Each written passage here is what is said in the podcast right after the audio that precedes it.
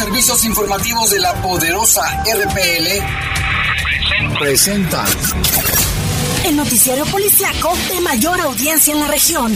Bajo fuego. Notas, comentarios y más. Jaime Ramírez, Lupita Tilano y Lalo Tapia. Trabajamos en conjunto para mantenerte informado de los sucesos más importantes ocurridos al momento. Ocurridos al momento.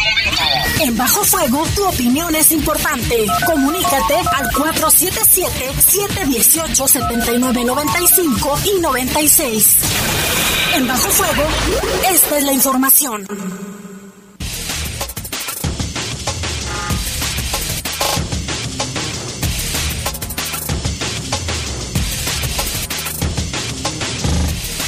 ¿Qué tal? Muy buenas tardes. Buenas tardes, son las 6 de la tarde con un minuto. Les saludamos con mucho gusto en esta tarde ya de martes 3 de mayo del año 2022, Día de la Santa Cruz.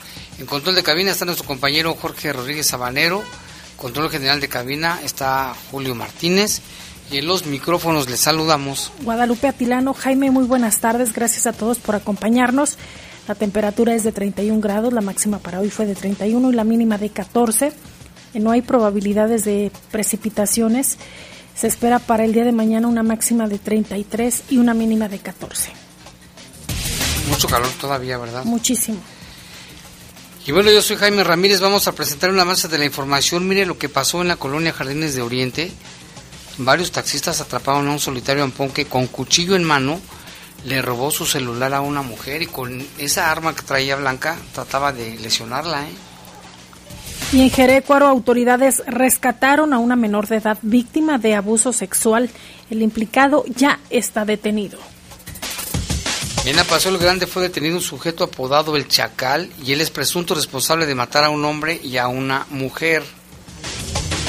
En la capital del estado y en otras sedes realizan manifestaciones pacíficas de estudiantes por parte de la Universidad de Guanajuato para exigir justicia para su compañero asesinado presuntamente por un elemento de la Guardia Nacional. fue pacífico, este Lupita, no hubo incidentes, iban todos vestidos de blanco, la mayoría. Y en el país, el pasado primero de mayo, fíjese, ha sido el día más violento este año en México, donde se registraron en un día, fíjese, en un día, 112 homicidios dolosos. ¿Qué diría Navid Bukele al respecto? Habrá que preguntarle. y en información del mundo, en Perú, revivió una mujer cuando iba a ser enterrada. De esto le estaremos hablando en breve. Vamos a una pausa, regresamos en un momento. Comunícate con nosotros al 477-718-7995 y 96. WhatsApp 477-147-1100. Regresamos a Bajo Fuego. Estás en Bajo Fuego. Bajo Fuego. En el poder de las noticias. Poder de las noticias. Y Bajo Fuego. Y bajo fuego Contamos con información cierta, veraz y oportuna. Así son los servicios informativos de la poderosa RPL. 100% confiables. Confiables, confiables, Mi hijo tiene hambre de gloria. Es deportista. Mi hija tiene hambre de crecer. Es artista. Mi hijo tiene hambre de aprender. Es estudiante. Mi hija tiene hambre hambre de comida. Estoy desempleada. Nadie en México por herencia del pasado debe pasar hambre. Por eso, desde el Partido del Trabajo impulsaremos el programa Hambre Cero, que otorgará alimentos a quienes no tienen que comer. El PT está de tu lado. Reportes, comentarios, sugerencias. Comunícate a los servicios informativos de la poderosa RPL vía WhatsApp al 477-495-1839. 477-495-1839. La COFESE trabaja para que exista competencia, porque cuando las empresas compiten, tienes más opciones para elegir lo que te convenga. Para hacer ejercicio desde casa, yo uso una página que tiene rutinas gratis. A mí me gusta la aplicación que tiene los entrenamientos más duros. Yo prefiero visitar el sitio con ejercicios personalizados para mi nivel. Con competencia, tú eliges. Un México mejor es competencia de todos. Comisión Federal de Competencia Económica. Visita cofese.mx. Estás en Bajo Fuego. Bajo Reportes, comentarios, sugerencias. Comunícate a los servicios informativos de la poderosa RPL vía WhatsApp al 477-495-1839. 477-495-1839.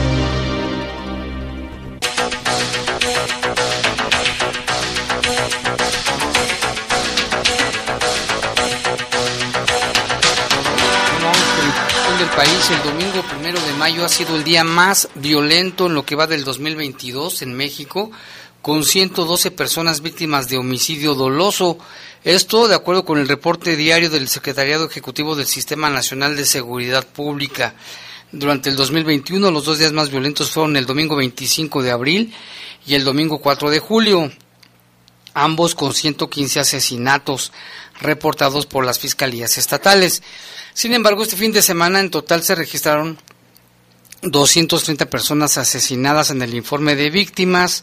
Se detalla que durante el Día del Trabajo en el Estado de México 16 personas fueron asesinadas. En segundo lugar, ¿quién crees? ¿Qué estado quién crees que esté? Guanajuato. Guanajuato con 15 casos, le siguió Michoacán con 11, Jalisco con 8 y son consideradas las entidades más violentas de la República Mexicana. El viernes 29 de abril el informe reportó 42 de homicidio doloso para incrementar a 76 casos el Día del Niño. 30 de abril el fin de semana concluyó con el día más violento en lo que va del año. Durante el fin de semana el Estado de México se ubicó nuevamente en el primer lugar por la cantidad de personas asesinadas con 28 casos. Le siguió Guanajuato con 25, Michoacán con 22, Guerrero 16, Jalisco 15, Chihuahua con 14, Puebla y Zacatecas cada uno con 12. El informe dice que registró 11 víctimas de homicidio en Nuevo León. El fin de semana le siguió Sonora con 8 casos. La Ciudad de México y San Luis Potosí con 7. Increíble que la Ciudad de México esté tan bajo, ¿eh? Es la ciudad más poblada. Baja California, Sinaloa, Oaxaca y Morelos con 6 y Chiapas con 5. En lo que va de este año, en todo el país han sido asesinadas 8.000 478 personas, ya ni en Ucrania, Lupita. Ya ni en Ucrania, de acuerdo con el reporte diario, es, es un promedio diario de 78. Estábamos en 70, no 72. Una compilación de Ricardo Márquez Blas, quien es especialista en seguridad, establece que el pasado 28 de abril se alcanzó la cifra de 120.499 homicidios dolosos y feminicidios cometidos del primero de diciembre del 2018 al inicio de la presente administración federal. 129.499, pues estamos en guerra o qué. La cifra supera los 120.463 de homicidios dolosos y feminicidios cometidos durante la administración de Felipe Calderón de diciembre del 2006 a noviembre del 2012. Ya es, fíjate que ya ni nos asombra, digo, son cifras, son números, pero cada, cada número es una persona. Son familias. No puede ser. Familias, que, se quedan sin un integrante. Y por otra parte, la Fiscalía General del Estado de Colima informó que para esclarecer los hechos de la noche de lunes, en los que perdió la vida el diputado local Roberto Chapula de la Mora, y donde otro hombre resultó lesionado, ya inició con los actos de investigación correspondiente. A través de un comunicado indicó que de manera preliminar se dio a conocer que el diputado local de, eh, se encontraba afuera de un domicilio ubicado en la colonia La Popular, allá en, en la ciudad de Colima, cuando fue atacado por disparos de arma de fuego por sujetos armados. En esos mismos hechos, un hombre resultó lesionado y fue trasladado a un hospital para recibir atención médica. Elementos de la Policía Estatal, peritos y agentes de investigación de la Fiscalía General del Estado arribaron al lugar de los acontecimientos donde corroboraron el deceso de este hombre, por lo que fue trasladado al servicio médico forense. Asimismo, se recolectó la evidencia del lugar del, del deceso y se comenzaron ya con las indagatorias correspondientes, con la finalidad de recabar los datos de prueba necesarios para esclarecer este hecho. La dependencia aseguró que se realizarán todos los actos de investigación para lograr la identificación y captura de los responsables participantes en este lamentable hecho y que no quede impune. Por su parte, la Secretaría de Seguridad Pública dio a conocer que coadyuvará con la Fiscalía General del Estado en la investigación para dar con el paradero y castigar a los responsables. También aquí en México ha habido muchos homicidios en contra de políticos, ¿eh? Alcaldes, exalcaldes. No, pero ahorita en el, en el, puro rubro de política también, ¿eh? Sí, aparte de la policía es otro, que también vamos en primeros lugares.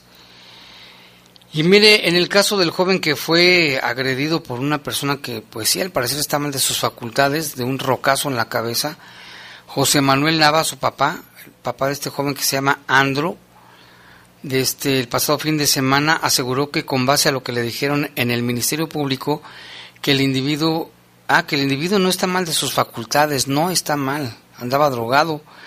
Detalló que el policía que detuvo al agresor le platicó que el sujeto le mordió el brazo al momento de capturarlo, dice es una persona muy agresiva. Añadió que este martes se prevé que otras personas acudan al Ministerio Público a denunciar al detenido pues no era la primera vez que atacaba a ciudadanos. Supe que le fracturó la pierna a una chica, otra ocasión atacó a un ciclista y a otra persona también le arrojó una piedra. Cuando atacó a mi hijo estaba drogado. El señor José Manuel detalló que el diagnóstico de salud de Andro, su hijo, es estable pero reservado porque cuando hay lesiones encefálicas tardan en aparecer los problemas ya que el cerebro se va inflamando y la hemorragia puede crecer. Los médicos no se pueden aventurar a decir que ya lo van a dar de alta hasta que estén seguros que no habrá un daño permanente, mencionó. Ya perdió el olfato y el gusto de manera indefinida.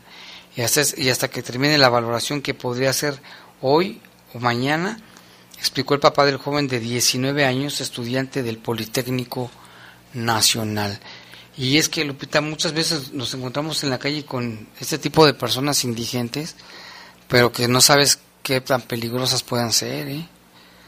Yo creo que investigar si en el DIF tienen un padrón, los tienen localizables. Porque aquí en el malecón ahí se están quedando a dormir.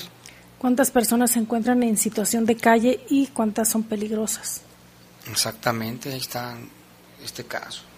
Y hoy se conmemora también el Día del Albañil, Jaime. Hoy es 3 de mayo, se celebra el Día Mundial de la Libertad de Prensa. Sin embargo, México está lejos de posicionarse como un país líder en la materia. De acuerdo con la clasificación mundial de la libertad de prensa 2022 de Reporteros Sin Fronteras, el país ocupa el lugar 127 de 180 ranqueados.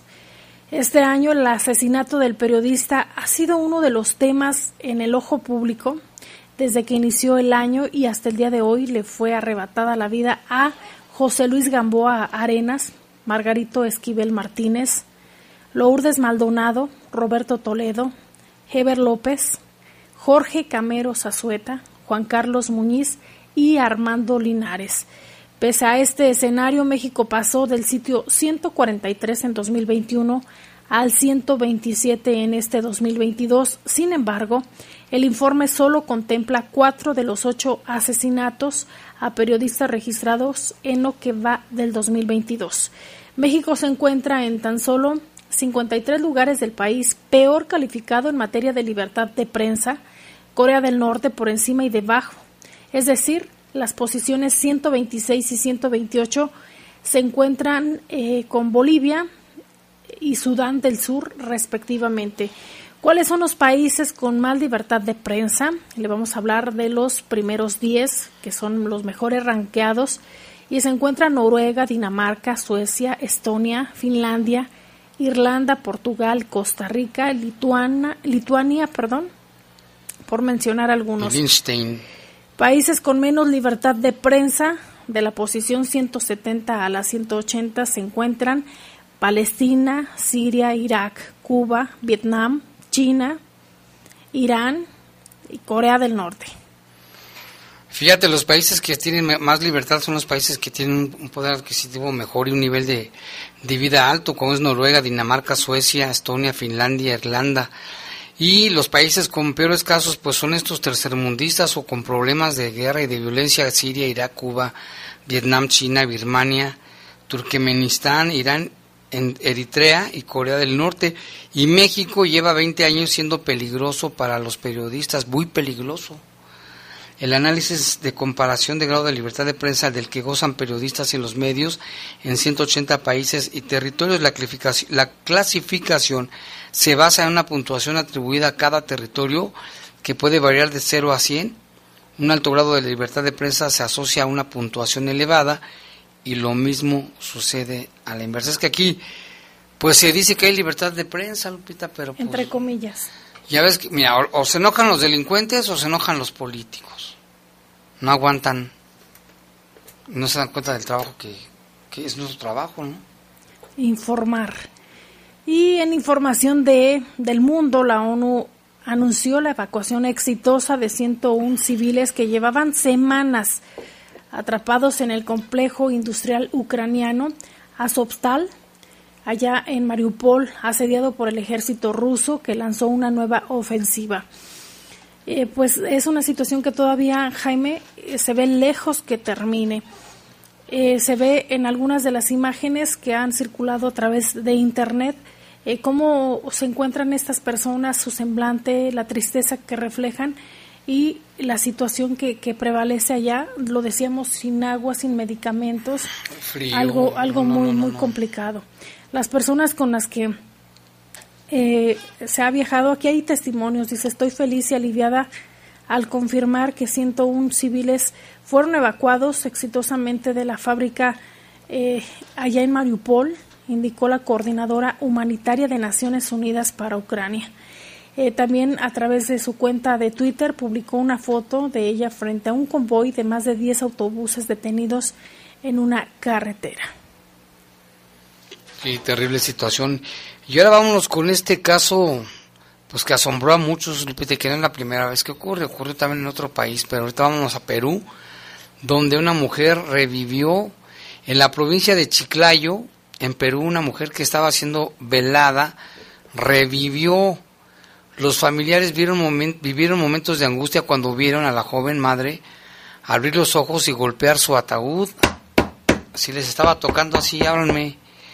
Un periodista peruano que estaba en el lugar narró lo que aconteció en ese, acontecía en ese momento en el cementerio de, del Carmen, allá en la provincia de Chiclayo. Muy buenas tardes, nos encontramos en este momento en el cementerio del Carmen, donde acaba de suceder un, hecho inusual. Al parecer la persona que estaban enterrando habría despertado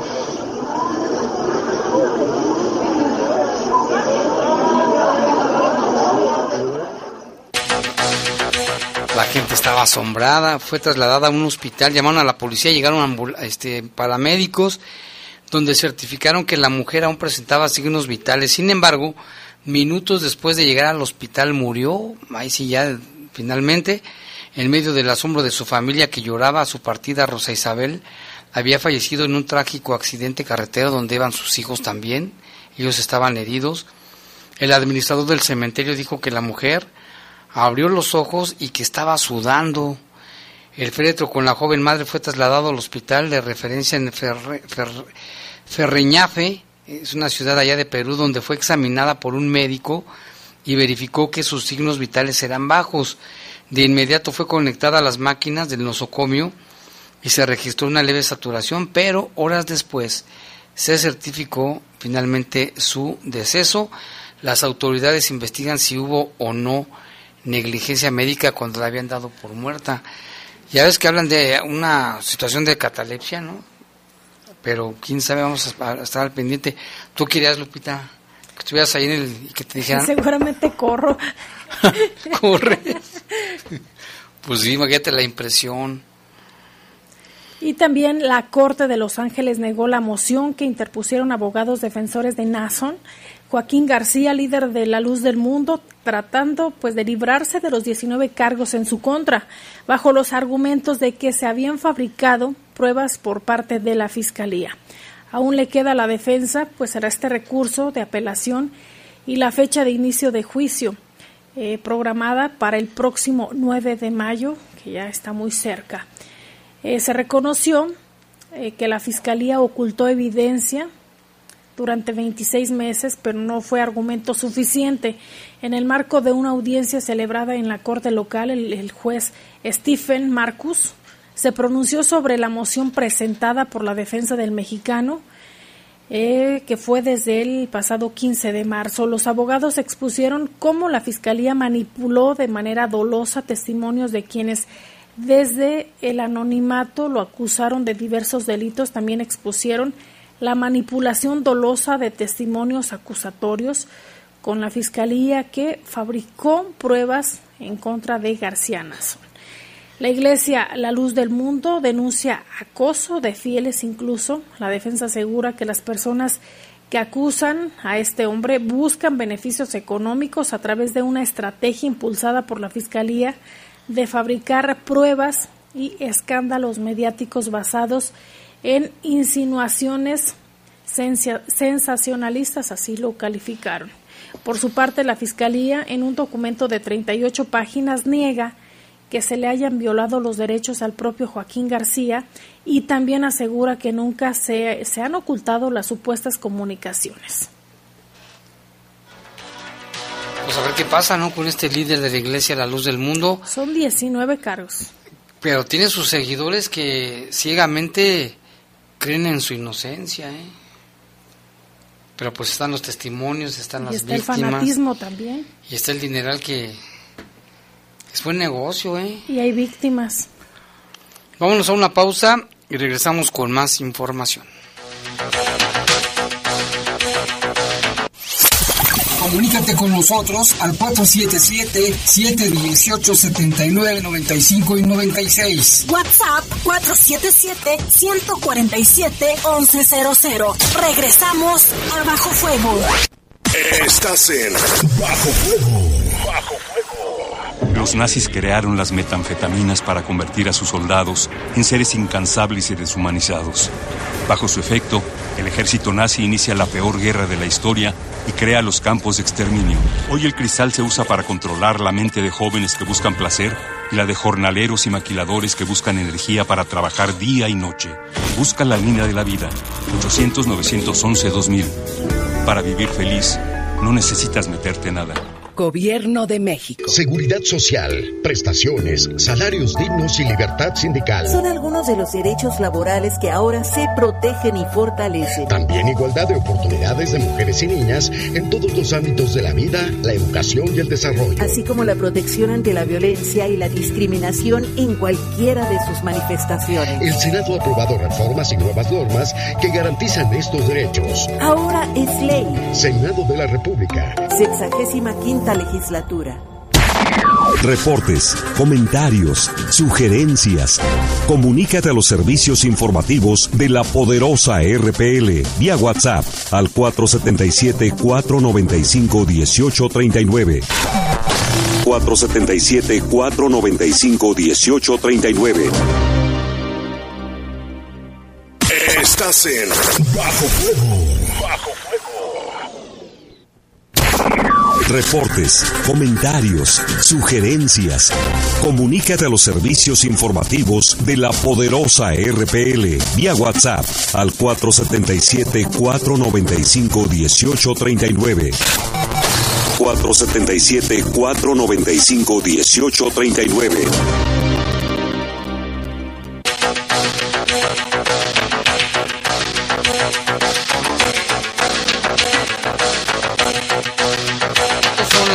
Tarde con 25 minutos. Hacemos contacto con nuestro compañero Lalo Tapia que tiene información de los últimos acontecimientos policíacos aquí en León. Lalo, buenas tardes, adelante. ¿Qué tal, Jaime? Lupita, buenas tardes todavía, todavía bastante bastante sol. Buenas tardes a todo el auditorio. Pues, Jaime, varios varios casos que se reportaron ayer por la por la noche. Ayer mencionábamos que eh, pues había sido un día bastante tranquilo sin embargo, por la noche pues hubo varios, varios casos, varias agresiones con armas de fuego, varios asesinatos, cuatro en total, y, pues algunos casos que, se reportaron.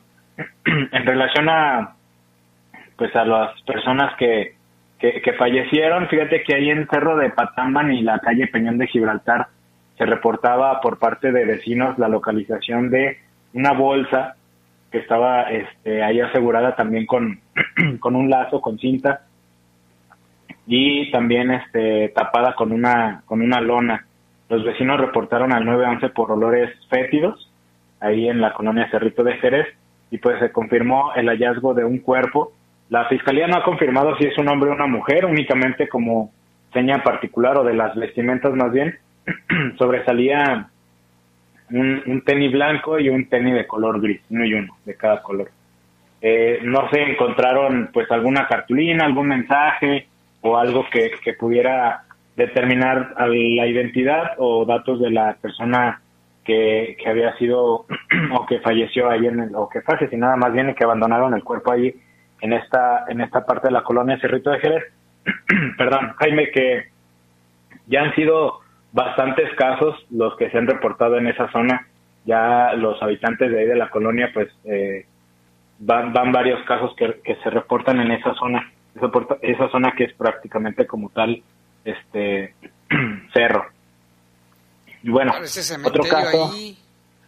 Sí, ya ha habido varios varios casos, eh, muchos que, que prácticamente no son asesinados ahí, sino nada más bien, nada más solo avientan los cadáveres en, y bueno, eh, otros dos casos, otro fue en la colonia este, La Piscina, kilómetro 3.5, así se llama la colonia, en la calle Santo Tomás y San Ramón. Allá fue asesinado Luciano, esto fue cerca de las 10 de la noche. Él recibió por lo menos dos impactos de bala en el tórax en este inmueble que es una bodega que está habilitado también como, como tipo pensión. Se aseguraron varios casquillos, el dueño del inmueble mencionaba que él le, daba pues la oportunidad a Luciano, conocido como eh, Chano, le daba oportunidad de pues de dormir ahí eh, en esta en esta especie de, bodega como lo mencionamos eh, pues eh, habilitada también con como como pensión. También en unos en el hospital general se confirmó la el fallecimiento de, un hombre que había sido agredido en la colonia Fracciones de los Aguirre, en el Boulevard Milenio y la calle Cañaveral. Esta persona falleció al llegar al, al hospital, esta colonia que está ahí cerca también del Tajo Santana. Fue identificado como Juan José, no dieron a conocer la, la edad las autoridades y se desconoce pues datos de la agresión, únicamente llegó ahí en, o lo llevaron algunas personas en un vehículo solicitaron el apoyo al, al, allá en el hospital, sin embargo, pues no, no hay datos de, de los responsables. Otro caso fue eh, sobre el asesinato de una persona que era conocida como el Teletón. Esta persona que fue agredida en la calle, en la calle privada del Cuyo y Río de los Castillos, allí en la zona de los Castillos precisamente, en sí es la colonia eh, Tecotán. José Luis, de 38 años, presentaba por lo menos ocho balazos en el tórax y también en la cabeza. Este caso es bastante eh, curioso que estaría siendo investigado también por las autoridades, Jaime Lupita, porque la persona que dio los datos, la, esposa del, del, fallecido, dice que llegaron dos personas hasta la casa y se identificaron como elementos de la fiscalía, o por lo menos eso es lo que dijeron. Le solicitaron una una este, credencial, la credencial del lector, y después de, de, pues de dialogar algunas cosas o entre ellos, le comenzaron a disparar en varias ocasiones.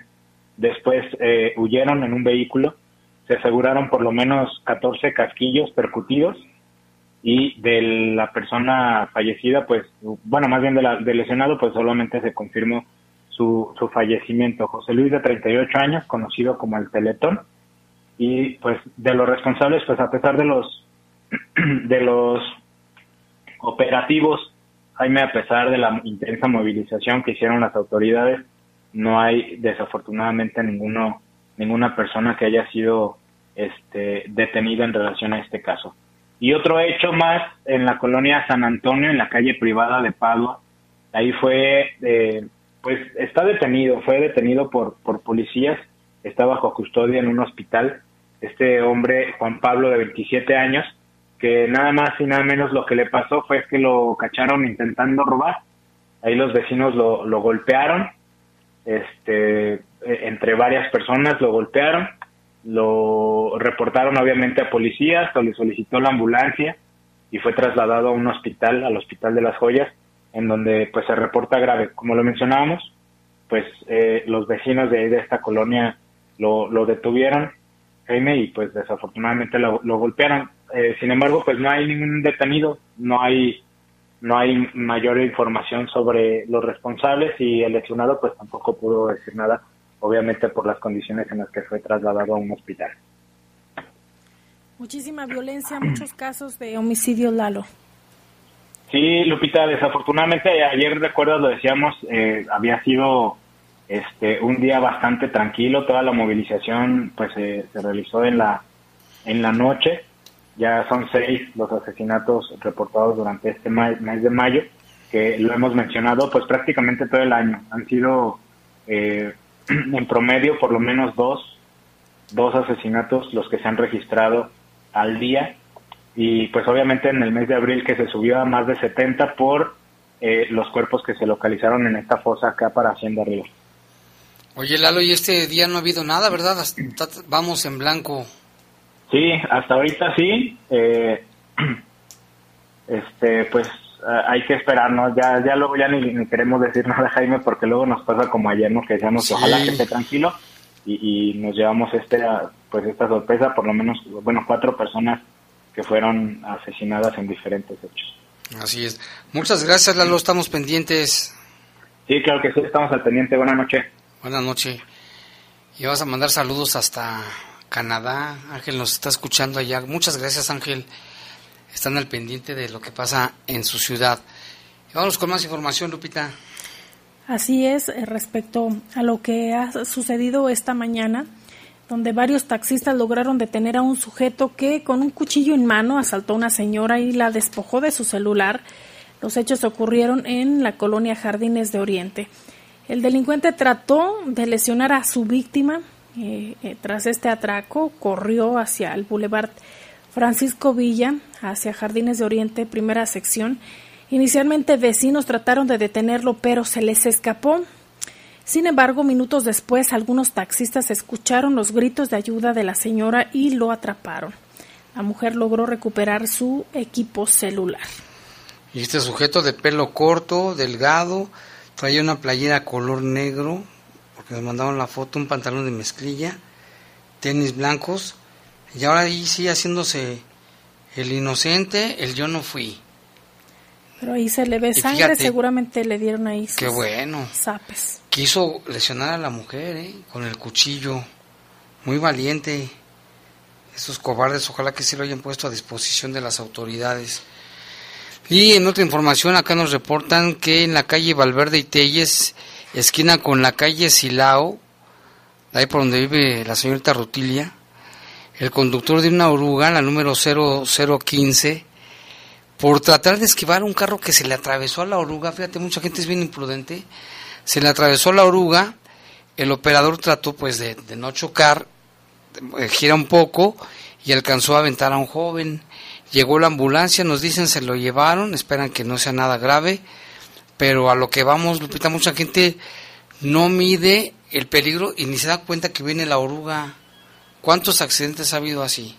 O a veces por querer llegar eh, unos minutos antes, provocan accidentes o bien sí, arriesgan su vida. Hombres y mujeres de, tarde, de día, de noche, nos ha tocado ver, Lupita, cuando venimos para acá, vamos a algún lado, como hay gente que anda, pero que te andan este, presionando, acelerándole a las, parece que les pusieron un cohete no sé con qué fin, o sea, ¿por qué corren tanto? Si luego les toca un alto y ahí te los encuentras de vuelta. Yo les hago así. o les echo la bendición cuando me re, ah, váyanse pues. Sí, falta mucha responsabilidad también. No es, no es un juego, es serio. Manejar un carro es muy con mucha responsabilidad. Las personas que llevas a bordo, pero también quienes van en otros vehículos. Los que van hablando por teléfono, texteando. O que se van maquillando también las señoras. Ah, es así, se las he Bien la aplican. Mire, por otra parte, como eh, parte de las tareas de vigilancia y prevención de la unidad canina K9 de las Fuerzas de Seguridad Pública del Estado, se logró asegurar en la zona urbana de, de aquí de León 821 dosis de droga con las características del cristal, marihuana y piedra base, así como 12.850 pesos en dinero en efectivo, donde anteriormente fue abandonado pues momentos antes por el presunto posesor antes de que se aproximaran las patrullas estatales. El hecho ocurrió cuando elementos de la unidad canina K9 realizaban labores de patrullaje sobre el andador Parque Venezuela de la colonia Parques de la Nora. Tuvieron a la vista a un hombre quien inmediatamente huyó del lugar y al darse cuenta de la presencia de los policías, pues se, se aventó a la huida. Al realizar una inspección en la zona y gracias al apoyo del segundo olfato del agudo de, esta de esta unidad canina, eh, pues se logró la detención, eh, lo que permitió localizar las sustancias prohibidas, alertando al binomio humano, quien intervino de forma inmediata. 66 bolsas con marihuana, 196 bolsitas con cristal, 34 con piedra base, los 12.850 pesos en, en billetes de diferentes denominaciones. Todo quedó asegurado a disposición de las autoridades. Imagínate el coraje que ha haber hecho este cuate, que logró escaparse, pero se quedó sin su mercancía y sin el dinero. Y ahora vámonos hasta el municipio de Celaya, Lupita. Donde también figura con, con varios casos eh, de, de violencia. Y al tener una denuncia por violencia intrafamiliar, elementos de la Policía Municipal detuvieron a un hombre con varias dosis de presunta droga con características de la marihuana y 51 licencias de conducir. La Secretaría de Seguridad Ciudadana de Celaya informa que el hecho se registró la madrugada del fin de semana cuando se recibió un reporte por violencia intrafamiliar en un domicilio ubicado en la calle Villa de la Ilusión y Villa de los Arcos. Al acudir elementos de la policía municipal al sitio, una mujer les indicó que su pareja la agredió física y verbalmente, motivo por el cual fue detenido un hombre identificado como Sebastián, de 31 años de edad, con domicilio en la misma colonia. Y al momento de revisar sus pertenencias, se le pudo encontrar una bolsa de plástico que en su interior contenía hierba verde con las características de la marihuana como para la elaboración de diversas dosis. Además, una impresora, una laptop y 51 licencias de conducir del estado de Guerrero, las cuales presuntamente eran falsas, motivo por el cual fue puesto a disposición de la Fiscalía General del Estado de Guanajuato. Una fichita, ¿eh? Fíjate, además de agredir a su esposa y todo lo que trae ahí. Ojalá que lo, lo investiguen bien. Y en otra información, fíjese que que brigadistas y socorristas de la Coordinación Municipal de Protección Civil del municipio de Silao, un saludo a toda la gente que nos escucha allá en Silao, atendieron el reporte de una persona, de una, perdón, de una presunta explosión y eh, agrietamiento en varias aulas de la escuela primaria Raúl Balleres, por lo que fue necesario desalojar a los 200 alumnos. Al llegar personal de la Coordinación Municipal de Protección Civil de Silao, encabezado por su coordinador Francisco Gómez e Israel Bravo, se entrevistaron con la directora Sandra Beltrán y se dieron a la tarea de desalojar a los 200 alumnos de primero a sexto grado. En tanto, se llevó a cabo una revisión estructural del inmueble. Se informa que fueron revisadas seis aulas asentadas en un mismo cuerpo, detectando agrietamiento en muros y techos y el levantamiento del piso, sobre todo en dos salones. Por fortuna no hay daño estructural grave ni riesgo de colapso. Sin embargo, se decidió enviar a los alumnos a sus casas. Cabe destacar que personal de Ingeniería Civil de Obras Públicas fue requerido para evaluar la estructura del inmueble y se trabaja al momento en ese proceso. ¿Y qué fue lo que ocasionó esa, esa supuesta explosión? No lo sabemos. Y ojalá que sí, investiguen bien y a fondo que no vaya a haber ningún riesgo para los estudiantes. Y otra información, fíjese que allá en el municipio de Jerecuaro, Jerecuaro, involucrados en la lucha contra la trata de personas de, y corrupción de menores, se logró rescatar a una, a una niña violentada sexualmente. El Ministerio Público atendió la denuncia y con prontitud activó los protocolos para salvaguardar a la menor. El presunto responsable un sujeto ya bastante grande, de 28 años de edad, de nombre Eduardo, fue detenido bajo la presunción de ejercer violencia sexual contra una menor bajo amenaza, abuso coactivo, intimidatorio de una relación de dependencia de autoridad o de poder. El juez autorizó una averiguación. La Fiscalía inició la investigación al tener conocimiento de la víctima. El agente del Ministerio Público Especializado atendió en todo momento brindar ayuda a la víctima y a su familia.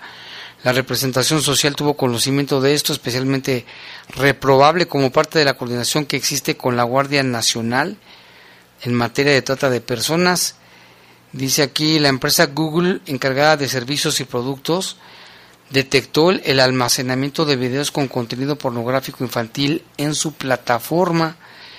Y así pues tiene la obligación esta empresa de notificar cualquier abuso infantil del que haya evidencia, por lo que alertó a la Guardia Nacional.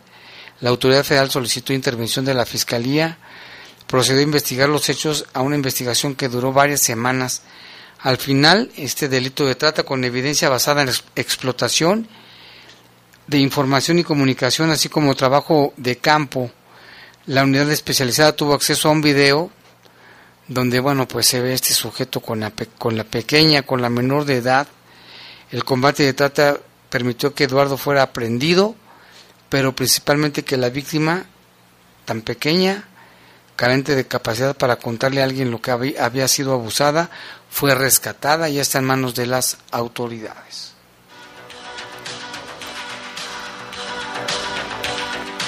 Ya son las 6, no, las 7 con 42, 7 con 42. Una pausa, regresamos con más información.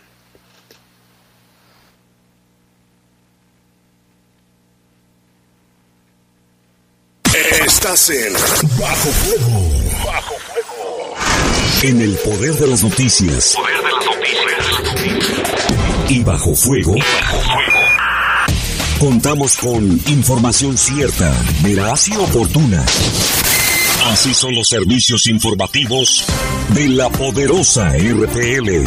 100% confiables. Confiables, Reportes, comentarios, sugerencias. Comunícate a los servicios informativos de la poderosa RPL vía WhatsApp al 477 495 1839. 477-495-1839. Estás en Bajo Fuego. Bajo Fuego.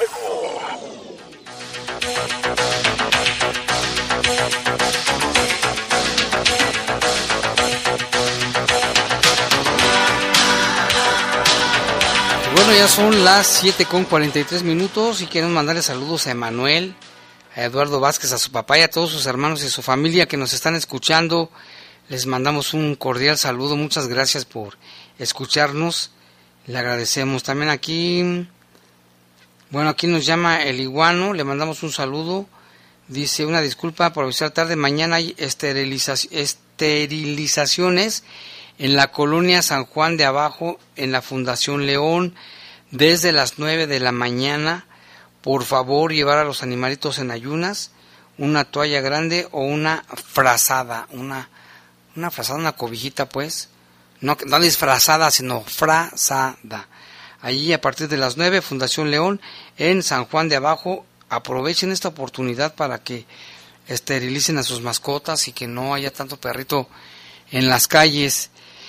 Y vámonos con más información allá en Apasol Grande, en el municipio de Apasol Grande, cerca de Celaya como resultado de investigaciones del Ministerio Público, se logró ubicar y detener a un sujeto apodado el Chacal. Fíjese, ya tan solo con el puro apodo sabemos de qué clase de gente se trata.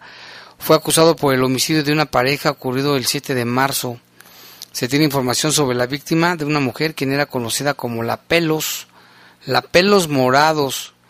Ella murió en el hospital luego de que fue ingresada con heridas de arma de fuego y también el otro ofendido identificado como Agustín Adrián hallado sin vida en la escena del crimen. Al sitio llegó la unidad de homicidios, se hicieron los procesos, la investigación, el Ministerio Público estableció una línea de investigación. El día 6 de marzo, aproximadamente a las 7 de la noche, el ofendido Agustín acudió al domicilio en el fraccionamiento de la estancia donde encontró, se encontró con este chacal, quien le abrió la puerta y le dijo, qué bueno que vienes, lleva a buscarte, te quiero preguntar unas cosas. Pásate, le dijo. La víctima se metió y al día siguiente el acusado amagó y sacó del inmueble al ofendido junto con otra mujer que no estaba identificada de manera legal. ambos los metió por la fuerza en una camioneta, los llevó hasta un camino de terracería, allá por las fuentes de Valvanera, y les disparó con un arma de fuego en la cabeza. En la audiencia, José Eddy, así se llama como la canción de Eddie Eddy, alias el Chacal, fue vinculado proceso acusado por el Ministerio Público. Qué caso, ¿eh? Parece que estamos leyendo argumentos de alguna película, pero es la realidad y aquí en el estado de Guanajuato. Y vámonos con información del, del joven estudiante de la universidad que fue asesinado por elementos de la Guardia Nacional, pues allá en la capital del estado y en otras ciudades se realizaron manifestaciones. Nuestro compañero Salvador Contreras nos manda lo que sucedió allá en la capital del estado. Miles de estudiantes y personal académico de la Universidad de Guanajuato, padres de familia y ciudadanía en general realizaron una marcha y una manifestación para exigir justicia por el asesinato de Ángel Yael Ignacio Rangel, cometido por un elemento de la Guardia Nacional el viernes de la semana pasada.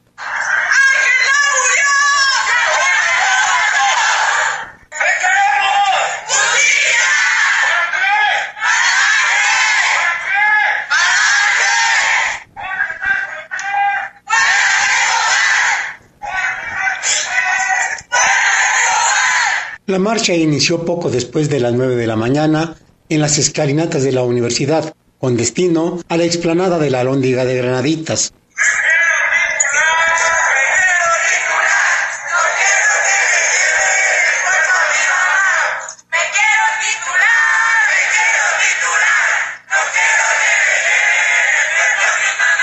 A lo largo de la calle de Positos, centenares de personas estaban en las aceras para solidarizarse con la causa de los jóvenes.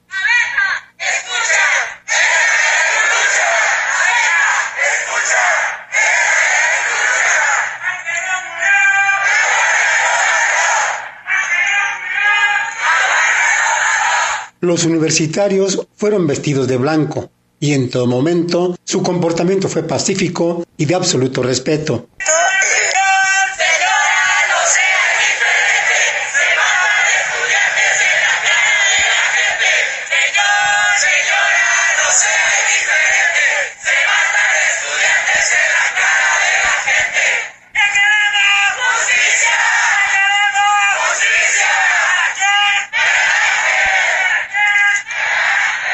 En la explanada de la Lóndiga pasaron lista de presente con los nombres de 16 universitarios que en distintas circunstancias han muerto en los últimos años. Ángel Yael Ignacio Rangel. Cristian Rey Granados Prado. Cintia Manita Ibarra Arrellano. Jesús Miguel Rodríguez Martínez. Asimismo, guardaron un minuto de silencio en memoria de todos ellos, minuto de silencio que culminó con la consigna principal de la manifestación.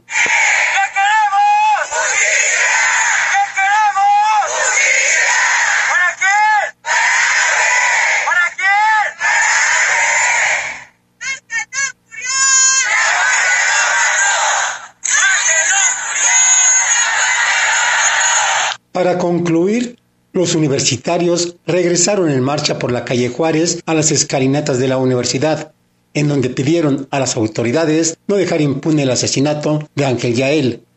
Informó desde Guanajuato Capital, Salvador Contreras.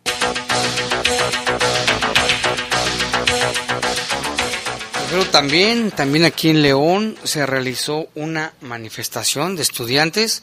Ahí estuvo nuestro compañero Jorge Camarillo. Alumnos de la Universidad de Guanajuato marcharon por las calles de León para exigir justicia por el asesinato de su compañero Ángel Yael. El contingente se reunió a las afueras del Palacio Municipal. Ahí leyeron un comunicado en el cual pidieron seguridad dentro y fuera de las instalaciones universitarias. Conocimos de viva voz por parte de nuestras autoridades universitarias la falta de respuesta para atender de manera colaborativa las situaciones de seguridad que como primera instancia le corresponde a los del municipio y al gobierno. Por ello, nos manifestamos en reclamo para una respuesta rápida y concreta que demuestre el compromiso del gobierno hacia un sector de seguridad ante los estudiantes y ciudadanos. Exigimos que las agendas de las presidencias tengan como prioridad atender la seguridad de estudiantes. Le recordamos que lo ocurrido refleja el sentir de esta inseguridad y que no vemos que se atienda.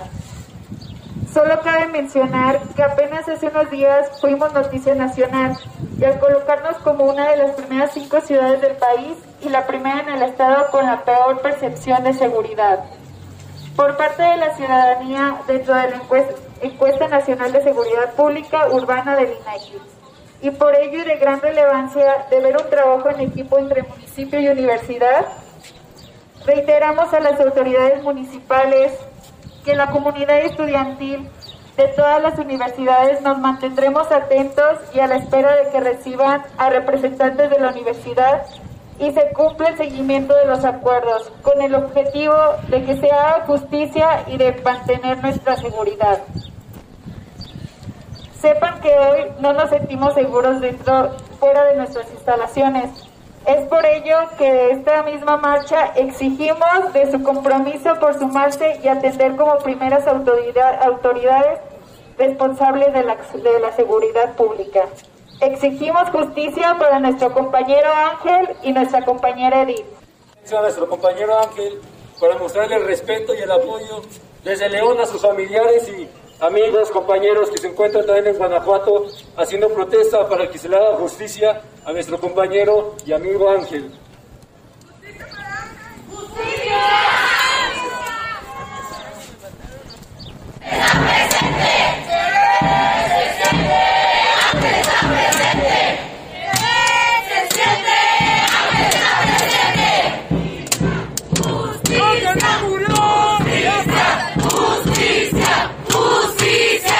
Informó para el Poder de las Noticias Jorge Camarillo. Y también nuestro compañero Jorge Camarillo fue hasta Irapuato, entrevistó a la presidenta municipal Lorena Alfaro, quien habló sobre la manifestación del domingo. Vamos a escuchar. La alcaldesa de Irapuato, Lorena Alfaro, advirtió que como presidenta municipal va a garantizar la seguridad de los irapuatenses, pero también dijo tiene que garantizar la libre manifestación de las personas, por lo que derivado de la manifestación feminista del domingo pasado advirtió hay dos vías jurídicas, una que está en el Ministerio Público y otra más está en el actuar de la Policía Municipal. Miren, como alcaldesa de Irapuato, como presidenta municipal, yo tengo la obligación de cuidar y proteger a los irapuatenses su integridad y por supuesto también garantizar la libre manifestación de las personas. En ese sentido, hemos, en este caso en particular del cual me están preguntando, tenemos dos eh, vías jurídicas por las cuales se está llevando a cabo este asunto. La primera que ya tiene su cauce en el Ministerio Público y la segunda que tiene su cauce en asuntos internos dentro de la unidad que tenemos para la revisión de la actuación de la Policía Municipal.